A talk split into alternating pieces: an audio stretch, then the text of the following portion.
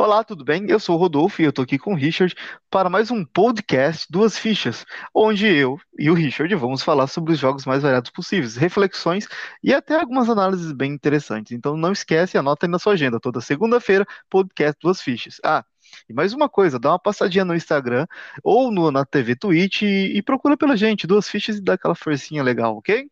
Só para lembrar aqui, nós dois, Rodolfo e Richard, nós somos historiadores, né, formação, tudo, e nós somos aficionados também em jogo e pretendemos desenvolver algumas reflexões, algumas análises sobre jogos, né?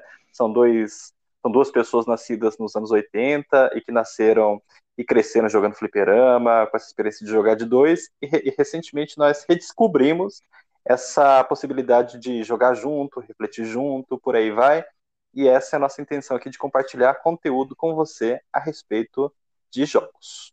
Então, é isso aí. É sobre o quê? Sobre Hellblade. Bem, pessoal, bem ouvintes, hoje o papo aqui é sobre Hellblade, que é um jogo a princípio que saiu para o PlayStation 4, produzido pela Ninja Theory, e posteriormente ele foi liberado para o Xbox. Atualmente ele se tornou uma franquia exclusiva do Xbox, e o Hellblade 2 ele sairá exclusivamente para o Xbox. Então, Rodolfo, você poderia contar um pouquinho para a gente aqui a nossa história com esse jogo, nossa história particular? É claro, uh, Hellblade uh, uh, foi um jogo que, pelo menos, é, é, entre eu e o Richard aqui, eu acabei jogando ele primeiro. Foi um jogo que eu, que eu conhecia, sempre tive vontade de jogá-lo. No entanto, é, entre eu e o Richard, eu sou o mais medroso entre os dois, assim, e eu sabia que eu poderia ter um pouco de medo de jogar, mas eu acabei enfrentando, né? É, foi o meu primeiro jogo de terror, digamos, sozinho. Eu sou um fã Colo... de terror. É, o Richard é fã de terror e eu, e eu um pouco menos, bem menos. E então o que acontece, né? Eu, eu me desafiei, uh, já, já tinha ouvido falar dele, e uma coisa que ajudou muito é que ele entrou no Xbox Game Pass e, e, e boa parte dos jogos que estou jogando é, é hoje lá. Então joguei e eu falei pro Richard, falei, cara, você precisa jogar, porque a, a, experiência que a gente vai falar sobre ele aqui, né, que a gente teve, eu falei que ele precisava compartilhar comigo para a gente trocar uma ideia sobre o que era esse jogo, né, Richard? Sim, sim. E eu confesso que a minha experiência com esse jogo, eu demorei muito para jogar Hellblade depois que o Rodolfo me falou, depois ele falou que estava na PES, tudo, e eu tinha ficado um pouco receoso, porque a Ninja Theory fez o jogo com uma equipe muito pequena, né, Rodolfo? E daí, foi, foi. Eu lembro que você elogiou muito o jogo, mas disse: olha, ele, ele tem certas limitações em certos aspectos. Ele, por exemplo, tem um sistema de batalha muito é muito simples. E aí é, eu fui jogar, né, o Rodolfo sempre dizendo: joga, joga, joga, joga, joga. E aí um dia ele me pressionou tanto que eu falei, ok, eu vou jogar. e, fui, e fui jogar e me apaixonei por todos os elementos do jogo, seja pela narrativa, pelas questões de fundo, inclusive pelo sistema de combate, pelos sistemas de puzzles. Eu fiquei absolutamente apaixonado pelo jogo. É, a gente espera agora que o próximo jogo é Plague Tales Innocent. Eu já falei para ele muito tempo para ele jogar e ele ainda não, não, não começou o download do jogo. Mas isso aí é para uma outra história. Sim, essa é uma outra vibe ainda. Mas chegarei lá no Plague Tale. Mas o, a nossa história foi essa, né? E, e, a gente até entende por que isso acontece, né, Richard? Porque a Ninja Fury mesmo, ela, ela é um estúdio muito novo, né? Ela é um estúdio de, de apenas 21 anos e, e se você for procurar o que, que, a, que, que a Ninja Fury fez até hoje na indústria dos games, você se depara com poucos títulos, né? Então, exemplo, você tem lá em 2003 o Kung Fu Chaos, que era um jogo que saiu, foi publicado pelo Xbox Game Studios, que antigamente era Microsoft Studios, né? Teve uh, Heaven's War, que esse você conhecia, né, Richard? Ele saiu Sim. só pro PlayStation 3, né? PlayStation 3, um jogo antigo, mas bastante encantador graficamente. Não cheguei a jogar, mas sempre almejei jogar naquela época. Sim. Depois teve o Enslave, uh, Odyssey to the West, que que eu não tive a oportunidade de jogar, mas eu sempre achei interessante, ainda mais com a narrativa, né, sobre o Rei Macaco de, de fundo, e sempre pareceu muito interessante. Então eles já emendaram que talvez depois o Enslave, né, e que levou eles então a, a produzir um título do Dave May Cry, né, pela, o jogo é, é, publicado pela Capcom, mas eles fizeram, já vi bastante crítica sobre esses jogos, é, sobre esse jogo em específico, né, então quatro anos depois então que eles foram lançar o Hellblade, né, então, não é um estúdio é, que você. É, com um portfólio muito grande, né, Richard? Sim, sim, é um, um estúdio com, com uma proposta modesta, mas que acabou entregando um produto absolutamente surpreendente, pelo menos do meu ponto de vista. Sim, e, e eu acho que é isso que a gente vai tentar é, destrinchar um pouco, conversar, porque assim, a, a experiência que a gente teve com o jogo, para mim, pelo menos, foi uma das experiências mais diferentes que eu tive assim nos últimos anos com os games, né? Porque você sente que, como com pouco recurso, eles fizeram muita coisa, né, Richard? Sim. E do seu ponto de vista, Rodolfo, por que jogar Hellblade? Olha, para você que está escutando a gente agora, eu acho que se você gosta de. Uh, se, se você gosta de um jogo. Como é que eu posso dizer? Eu, eu acho que ele não é só a aventura, sabe? Não é só a história que está sendo contada ali, né? Primeiro, eu acho que, se a gente pode começar a falar disso, eu acho que a, não, como ele não é só um jogo de aventura, que eu sempre fiquei pensando assim, o que fez eu olhar para para Senua, que é a protagonista, né, e fazer com que eu sentisse certo carisma por ela, né, ou, ou, pelo menos entender ela, né, porque uh, a, Senua, ela é uma pessoa uh, com, com, com graves problemas psicológicos, mas ela também tem uma questão social ali que ela, sabe, eu acho que essa questão social do meio que ela está vivendo e, e, e, que as pessoas desacreditam nela, eu acho que isso fez eu gostar muito do jogo, no sentido que, olha, a todo momento você está lutando contra você mesmo, que é a Senua, e contra todas as pessoas que compõem a história que não desacreditavam na Senua. Então eu acho que esse foi esse é o pano de fundo que faz com que Hellblade, né, a, a Lâmina do Inferno seja um dos jogos mais interessantes que eu joguei entre 2020 e 2021. E, e para você, Richard, o que que, que que acho que foi para você, assim, se você pudesse falar, olha, é, isso foi primordial? Isso me fisgou, né? Sim. eu, eu, nunca havia pensado nessa questão da, da cena ser uma outsider. Claro que isso fica claro ao longo do, do jogo. Talvez haja alguns spoilers aqui, mas a gente vai ser bem cuidadoso, né, Rodolfo? Para não, Sim. não falar fim de jogo, vai jogar é. tranquilamente. Pode ouvir tranquilamente, pode jogar muito tranquilamente. Mas há um paralelo aqui até com Horizon Zero Dawn, embora seja uma outra pegada, né? Uh, mas o Horizon Zero Dawn, que é um exclusivo do PlayStation, ele tem essa questão da, da personagem que é uma exilada. Mas no, no Hellblade tem essa questão que o Rodolfo falou, ela, ela é uma excluída, né? Ela, ela sofre uma espécie de ostracismo por parte da comunidade em que ela vive. É, então tem essa pegada social legal, mas o mais forte para mim, assim, o que eu achei mais impressionante e que nunca havia visto nesse grau num, num, num jogo de videogame até então, é a questão da, de como é abordado os problemas, os problemas psíquicos, os problemas mentais, porque assim a, a Senua ela é uma uma personagem com sintoma de esquizofrenia, então a todo momento ela ouve vozes, é, é muito recomendado, inclusive a própria Ninja Theory recomenda que nós joguemos com fone de ouvido, porque tem um sistema de voz que vem a todo momento e falando numa avalanche, né, Rodolfo? Sim, é, é como Você... se fosse é, é, binal. Eu não lembro como que é o nome. Tem bastante vídeo, né, Richard, que a gente acabou vendo. Uh, captação de som que é fenomenal, né? Sim, é, é binaural, eu não sei, alguma coisa assim, né?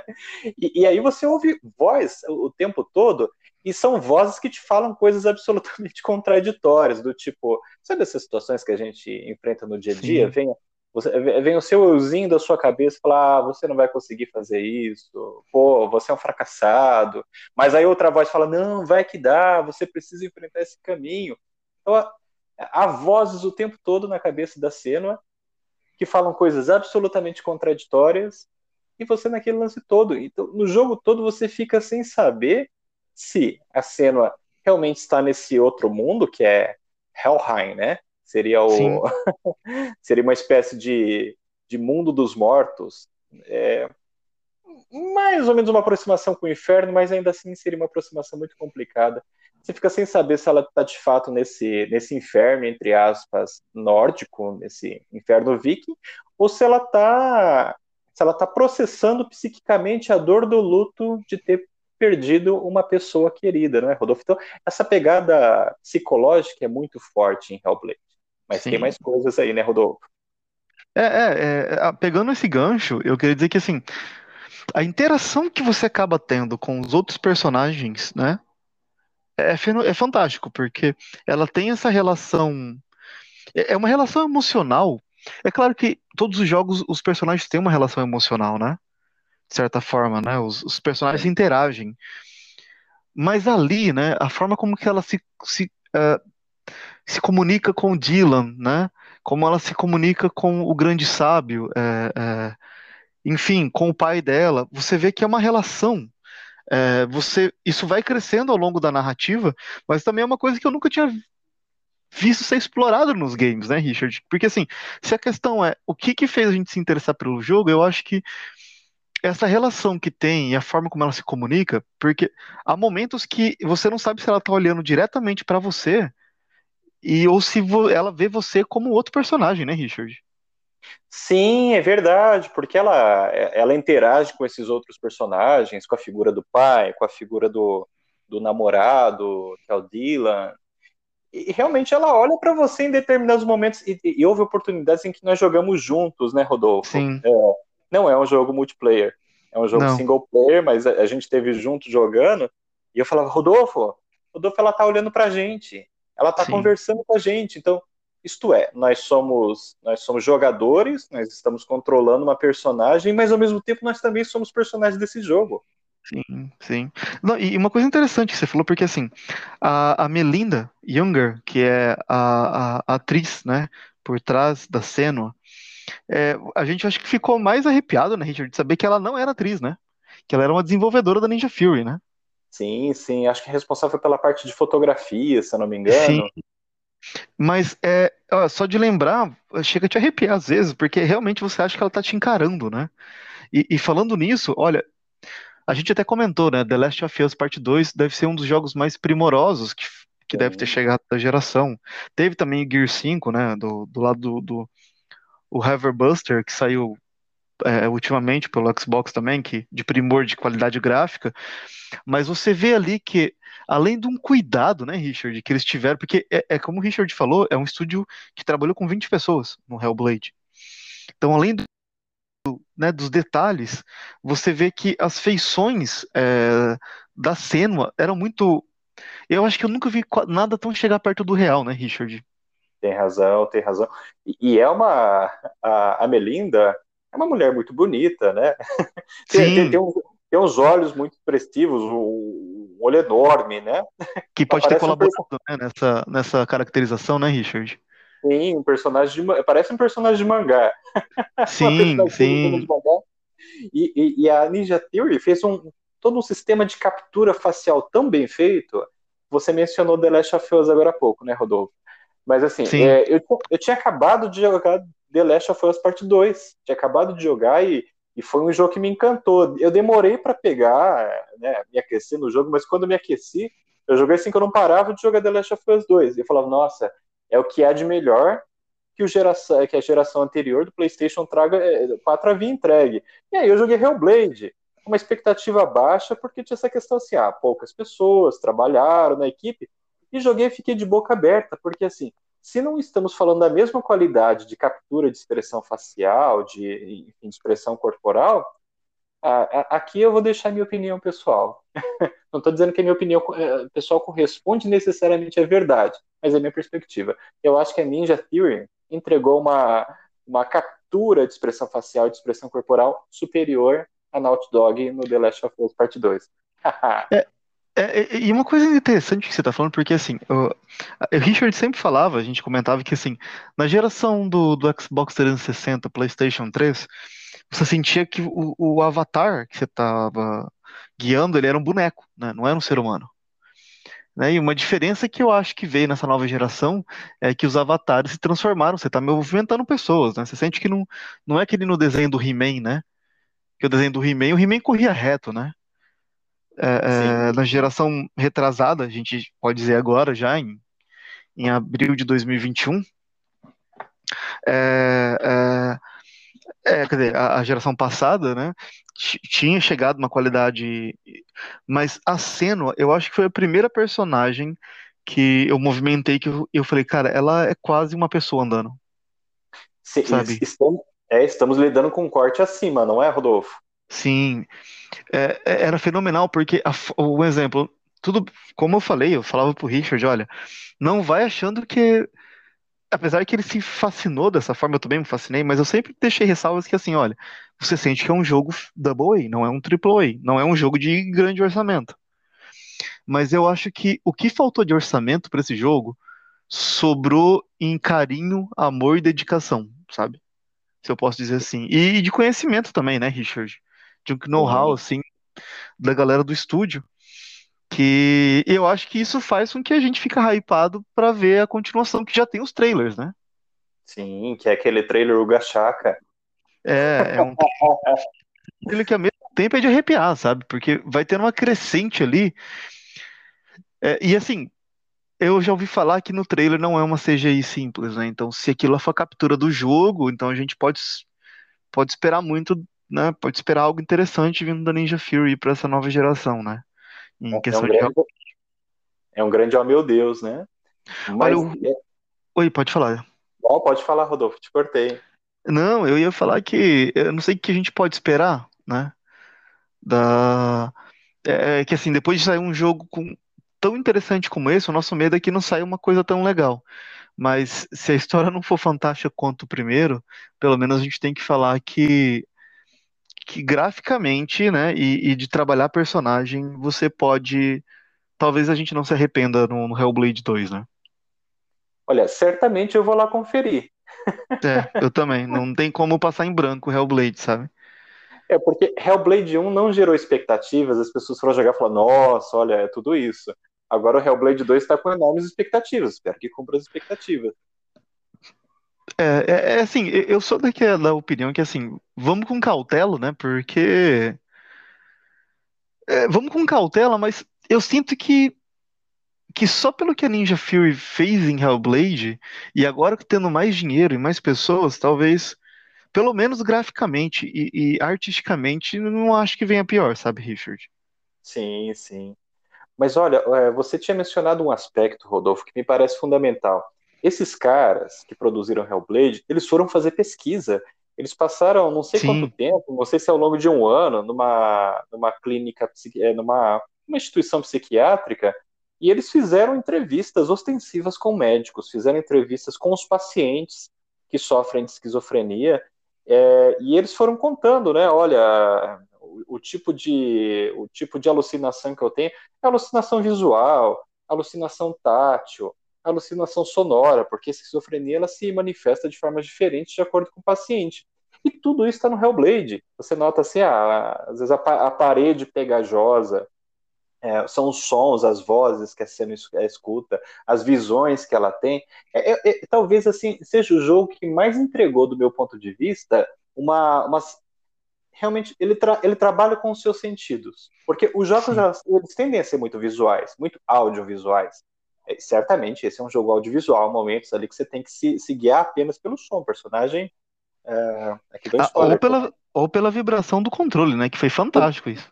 Sim, tem, tem hora que o personagem está cego. É, sim, a vibração do controle que é a parte tátil, né? Então, sim. Então, assim, tem, tem, isso que é muito legal. E aí, uh, e essa tecnologia que o Rodolfo falou de, de captação, né, a qualidade que a Ninja Teu entregou, interessante que ela não é só tecnologia, falou assim, ah, vamos entregar um jogo bonito. É, isso por si só já, já, já, seria meritório, digamos assim. Mas eles entregam um jogo cuja expressão facial, cuja, cujo realismo é, é muito importante para esse jogo, porque assim, pô, não sei se você teve essa experiência, Rodolfo, você sofre com a cena, você fica tenso, você entra em pânico, é, quando fica no escuro, né? Sim. É, um sofrimento, é um sofrimento danado com aquela personagem, você não acha? Sim, e, e, disso que o Richard falou, e assim, nem compensa. Quer dizer, não, não que não compensa, né? É muito compensatório qualquer coisa que a gente tá falando de Blade, mas assim, é que para quem for jogar, né, ele vai ter então é, é, créditos que você pode ver ali, é, é como se fosse créditos do jogo, você pode ver a qualquer momento, só que ele já deixa bem explicado que se você não se você não não é, se você não terminou o jogo, não, não compensa assistir que pode ter spoilers, né? E nesse vídeo, o Richard está falando da questão é, psicológica, psicoterapêutica que, que a galera da Ninja Fury foi estudar. É muito interessante parar para pensar também na questão histórica que eles pararam para analisar, né, Richard? Porque é, é, a Senua, né? Eles foram atrás, então, da. Sabe, eles têm ali uma explicação histórica, né? De relacionar a Senua, parecer com a Boudica, que é uma, uma antiga líder celta, né? Relacionada aos celtas. A caracterização com todo o cuidado do cabelo dela com cal, como as guerreiras celtas, entende? Então você vê que assim é, a tarefa de pesquisa histórica e pesquisa psicológica no jogo foi muito bem feita, né, Richard? Sim, muito bem feito. Os caras ficam, assim, estão de parabéns, estão de parabéns porque entregaram uma coisa muito boa. Mas sabe, é, é, desculpa, Rodolfo. Não, é, eu só ia falar, desculpa te interromper, porque uma coisa que eu lembrei que o Richard falou que é o seguinte: a gente falou de sofrer com a cena, mas uma coisa engraçada é que a gente não consegue olhar para a cara da cena no jogo. Você pode rodar a câmera é, 360 é graus no eixo dela. E, e é uma coisa que a gente ficava comentando que é o seguinte: é, ela é muito bem feita. Você vê até fiozinhos de cabelo saindo. O, a movimentação do cabelo dela é muito bom. A expressão facial dela é muito boa. E, mas você não consegue focar na cara dela, né, Richard? Você não consegue focar no rosto dela. Quando você ela coloca. Vira cara. Ela vira a cara. Ela vira a cara. E às vezes a gente não sabe, né? Porque assim, às vezes. É, e isso a gente está falando de uma narrativa, de uma metalinguística, se a gente pode. Nem sei se eu posso dizer essa palavra aqui, mas. É, é, você está olhando para o rosto dela e ela, como uma pessoa com, com, com distúrbios mentais ali, ela, ela está, né? É, é, ela está no, no, no, numa situação complicada durante o jogo, né? Porque ela está tentando resolver um problema pessoal dela. Você olha para o rosto dela e ela vira cara para você, né, Richard? Sim, e isso que você fala é muito importante, Rodolfo, porque assim, olhar para uma outra pessoa de frente, olhar nos olhos, é uma coisa assim que, que pode ser uma coisa opressiva, e para ela é opressiva, e ela vira o rosto. É, há aqueles momentos que ela fala com a gente, fala com a gente, Sim. jogador mesmo, né? Mas assim, são os momentos que ela escolhe te confrontar, olhar para você, conversar, por aí vai. É, então, isso é muito impressionante. E, e eu acho é. que ainda do ponto de vista psicológico, Rodolfo, aqui vai ser a crítica da crítica. Eu farei uma, é, uma, é, uma crítica à forma como esse jogo foi avaliado por alguns canais, né, por, algumas, por alguns sites, por aí. Sim. Porque, é, é, assim, com, com todo respeito a, a, a, esse tipo de reflexão, mas assim, a, a minha crítica foi, as pessoas falaram assim, olha, uh, os puzzles são cansativos, né? Uh, mas tudo bem, é verdade, os puzzles, em determinado momento, eles são cansativos porque você vê certas runas e você, é, em geral, os puzzles é, você precisa encontrar esse padrão de runas é, no cenário, por exemplo, no, no, formato de árvore, numa sombra, no reflexo, por aí vai. Isso dá bastante trabalho no começo. No começo eu falava, meu Deus, é, eu não vou achar isso aqui nunca. Depois você se acostuma, se torna menos difícil. Tá? Aí você vai, resolve, abre uma porta, e aí você se, eh, lida com outro puzzle. Aí, é, as pessoas caíram muito em cima disso. Falam assim, poxa, mas olha aí a fragilidade, como é cansativo, papapá. Mas aí eu tenho uma outra perspectiva. Porque, olha, você está lidando com um jogo que aborda a questão da doença mental, aborda a questão da esquizofrenia, a personagem é uma esquizofrênica que sofre, Sim. é uma outsider, e aí a, o tipo de, de narrativa, em termos de jogabilidade que você tem, não é uma jogabilidade assim, ah, sei lá, vou jogar Sony, né? Que é um jogo ótimo, diga-se de passagem. Mas assim, é uma narrativa que te faz sofrer como jogador resolvendo aquelas sensações. E eu fiz muito paralelo. Ai, desculpa, Rodolfo, eu estou falando loucamente aqui, mas assim, um paralelo muito forte para mim que existe é com Dostoiévski. Porque assim, você pega Crime e Castigo do Dostoiévski, que é um autor de literatura, literatura russa do século XIX, é, é, o Crime e Castigo é um livro de um personagem, o Raskolnikov, que mata uma senhora, não é? E, e, que sofre o livro inteiro com essa questão assim da consciência pesada ou do medo da polícia o pegar, né? Assim, e você pega a narrativa do, do Dostoiévski, eu não leio russo, tá, gente? Mas quando esse livro foi, foi, traduzido, acho que uns 15 anos atrás, direto do português, do, do russo para o português, o tradutor, que é da, era da editora 34, se eu não me engano, ele tentou trazer para a narrativa essa tensão. Tentar trazer da narrativa original, que, é cheio de frases quebradas, você não entende do que está falando, a narrativa é difícil, não é aquela narrativa que você lê e fala assim, nossa, eu passei no parque. Mas não é porque o Dostoiévski escreve mal, mas é porque a narrativa deveria gerar atenção. E eu acho que Hellblade é isso, sabe? É. Da atenção. Não sei o que, você acha, Rodolfo. Ah, não, eu, eu, lembrei disso. Você falando é, é, é, isso aí, eu lembrei de várias cenas, e aí eu não vou. Eu me segurei para falar, para não dar spoiler, mas é, tem vários momentos ali que você vê que como é complexo o mundo de Senua, entende? Então você não está lidando. Por isso que não é um mundo linear, não é um mundo fácil de entender. Porque ela, ela não é uma personagem simples, né? E, o que ela está lidando é muito parecido com o personagem do Dostoevsky, como você está dizendo, né? É, ela precisa, é, ela precisa não, né? Mas como nós estamos jogando com a Seno, é como se os produtores da Ninja Fury falaram: olha, vocês vão sofrer a mesma coisa que a Seno sofre. Sim. Não sei se, não sei se foi isso que você pensou, sabe, Richard? Sim, foi isso. E, gente, olha, uh, hoje em dia. E não é uma questão de loucura, né? Porque, olha, essa questão da patologização da loucura, da, da patologização. É, porque, assim, quem, quem sofre de esquizofrenia é uma pessoa que sofre, né? Literalmente sofre. Sim. Sofre de uma, de uma condição mental. Mas, assim, hoje em dia, na nossa sociedade, é uma sociedade que, poxa, quantas pessoas ansiosas há? E nelas eu posso incluir a mim mesmo, não sei se o Rodolfo pode dizer o mesmo. Assim, quanta gente ansiosa há? Quanta gente com síndrome do pânico há? Quanta gente que, que sofre, é, procura meditação, procura uma série de coisas, são, são práticas muito muito pertinentes assim para quem sim. procura terapeuta, é claro, né? É, sim, sim. E, então, e tem isso, e por exemplo, uma coisa muito forte para quem é, sofre de depressão, síndrome do pânico, ansiedade, por exemplo, é a noite, né? Porque assim, enquanto tá durante o dia, vai lá, você a própria ideia de luz, né, parece que traz um pouco de ordem para esse mundo caótico. Não é que você não possa sofrer dessa coisa durante o dia, mas a noite é um, é um período muito complicado. É um momento assim, Sim. ou você não consegue dormir, ou você tem um sono é, abalado o tempo todo por, sei lá, por pesadelo, seja dormindo, ou por pesadelo, seja acordado. Como é que vai ser amanhã? Poxa, de amanhã Sim. eu não posso, não é? E Hellblade Sim. tem isso, ele traz isso. É, é, é, eu, eu, eu, não sei se vai ser spoiler, mas eu preciso falar.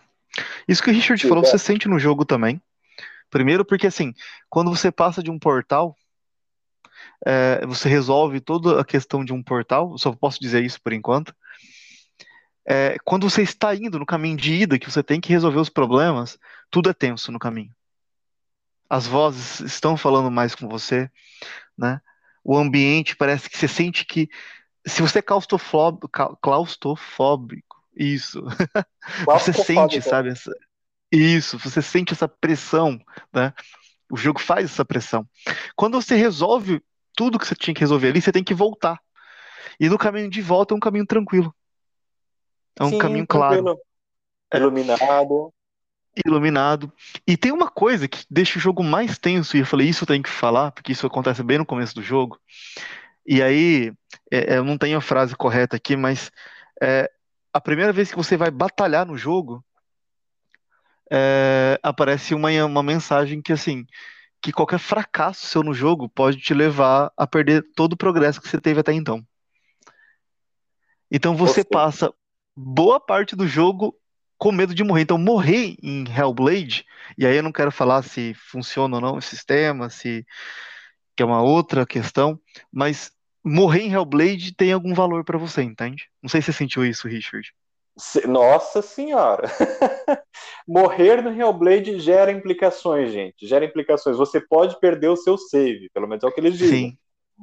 Sim. Nossa, tinha um momento lá que, que tava super opressor, né? E. Sim. Gente, eu tremia jogando. Eu sim, acho que eu não, sim. Tinha não tinha essa sensação de tremer jogando desde Final Fantasy VIII. É, e, e você sentia, e, perdão, e você sentia que assim, você sabia se estava ou não, né? Porque é, o jogo trabalha com a escuridão, né? A, a, escuridão podre, né? Como o jogo, a narrativa do jogo passa inicialmente para quem for. Então, cada fracasso da Senua, a escuridão começa a tomar um pouco mais o cérebro dela. Então você vê a marca da podridão subindo pelo braço, né, Richard? E você tem que evitar que a podridão suba. Então, além de fazer tudo que o jogo quer, você tem que evitar morrer que deixa o jogo mais interessante no meu ponto de vista, né?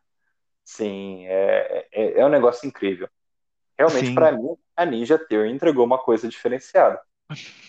E, e nisso eu não tô falando mal dos outros jogos, pelo amor não, de sim, Deus. né? Mas, mas, assim, a Ninja Theory entregou uma coisa que eu nunca senti nesse grau. Recentemente eu comecei a jogar um, um jogo, claro, não é desse calibre, que é o Blair Witch, a bruxa de Blair. sim, É, não sei se ele tem para o PlayStation, mas certamente tem para o Xbox One. Estou jogando, saiu pela PES. E, e ele tem dessa, é dessa questão da, da doença mental, da esquizofrenia, não nessa escala do Hellblade, porque afinal Hellblade é um corte acima. Mas assim, sim. a Hellblade entregou uma, uma sensação diferente. Eu nunca havia sentido isso que eu senti com Hellblade. É. Eu acho que, não sei se a gente já pode estar fechando, né, um veredito, mas colocando aqui, eu acho Claro, que o que mais chama atenção, e isso que eu quero colocar, porque assim, falar, falar que, que God of War não foi um grande jogo, pô, é balela, né? Você pode não gostar, mas foi um jogo, foi um jogo muito interessante. The Last of Us nossa, 2, Gear 5, o Halo foi criticado, mas teve, teve Forza Horizon para quem gosta de, de, de corridas de carro. Teve, enfim, teve infinidade de jogos multiplataformas que entregaram coisas excelentes. Mas eu acho que o diferencial do Ninja Field, de tudo isso que a gente está falando aqui, é um jogo que quase ninguém conhece. É um jogo que, que passa longe, assim, ah, de divulgação. É um jogo que muitas poucas pessoas conhecem. né? sim, sim. E acho que por isso que ele nos surpreende mais, porque você pega não esperando nada. E você acaba o jogo falando: que, que caminhão foi esse que me atropelou? Sim. Até minha esposa, outro dia, ela, ela olhou o jogo, ela falou assim, pô, isso aqui é muito legal. E, e ela é uma Sim, pessoa assim que é, ela, ela não tem essa, esse encanto pelos jogos que a gente tem. Ela gosta de videogame, mas não é tudo que ela joga, né? sim. Eu, eu acho, eu acho que nós somos jogadores hardcore, né, Rodolfo? Mas, É, é, mas ela olhou e falou assim, puxa, isso aqui é de uma qualidade diferenciada. Ela, ela ficou espantada com a coisa. Sim. Eu acho que é isso que, que é um ponto. É claro que assim, é, é, tem, por isso que eu falei, né? Eu fico com um pé atrás, porque assim, se espera muito de Hellblade, e às vezes não é isso que eles querem, né? Nos Sim, passar agora mais um Hellblade 2, que, opa, peraí, a gente vai entregar a mesma coisa, né? sim, né? É, não sei o que, que pensar, mas eu acho que o que diferencia o Hellblade 1 de tudo que a gente viu até agora dos jogos é que assim, foi um jogo que se tivesse na prateleira de uma, é que é interessante isso que tá acabando isso, né? Tá morrendo as lojas de jogos, mas se eu fosse numa loja, num shopping, fosse na loja e visse Hellblade, talvez ele passaria despercebido por mim. sim. Ou mesmo, né, se não tivesse na Game Pass, eu não sei se eu teria pego. Falasse, É, ah, vou lá comprar um jogo por 250 reais, 300, eh, sim, 300 reais na, na loja, seja física, seja digital, não sei. Saiu na sim, PES, peguei e aqui, e aqui meu elogio a PES. sim, é. Eu acho que é, é, esse é o diferencial de você ver um jogo que não se esperava nada dele e, e ele te trazer essa, te trazer, um, não sei, é, é, é, é diferente falar, né? Assim, a gente falou, falou, falou. Eu acho que tirei muito mais coisa pra dizer, né, Richard? Queria, sim. Mas a gente vai, já vai se ficando aqui. é, mas eu acho que, olha, é um jogo que se você tiver oportunidade, não deixe de jogar. Essa eu acho que é a grande, a grande questão, né, Richard? Sim. Eu vou dizer assim, meu, meu veredito é, já encaminhando para as palavras finais da minha parte, Rodolfo, é, é, é um jogo maravilhoso, graficamente sedutor, né, do ponto de vista da linguagem sonora, também Sim, música, sonoplastia, inc incrível, incrível.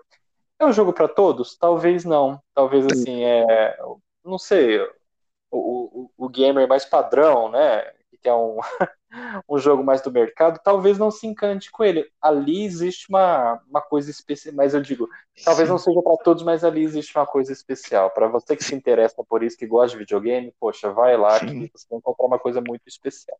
Esse é meu É, é, veredito. sim, e eu só quero fazer uma ponte final para finalizar essa, fala, essa frase do Richard, que é extremamente importante. Quando a gente fala que não é um jogo para todos, né? É, é, eu acho que a gente está querendo dizer o seguinte: a gente está jogando agora Outriders, então vou, vou fazer aqui um merchan de um outra, né? Quem tiver interesse no, no na Twitch, a gente está fazendo uma série chamada Dois Historiadores Uma Roubada, versão SBT. Acompanhe, está sendo testes, mas está sendo engraçado. Já, já a gente vai afinar. Mas lá no jogo, no Outriders, né, Richard? Só fazer essa ponte, tem uma personagem que se chama. É a Madame de Bovary, Richard? Beauvoir. É, a Madame de Beauvoir. E, e é isso. Às vezes, para, para muitos jogadores, só é um nome.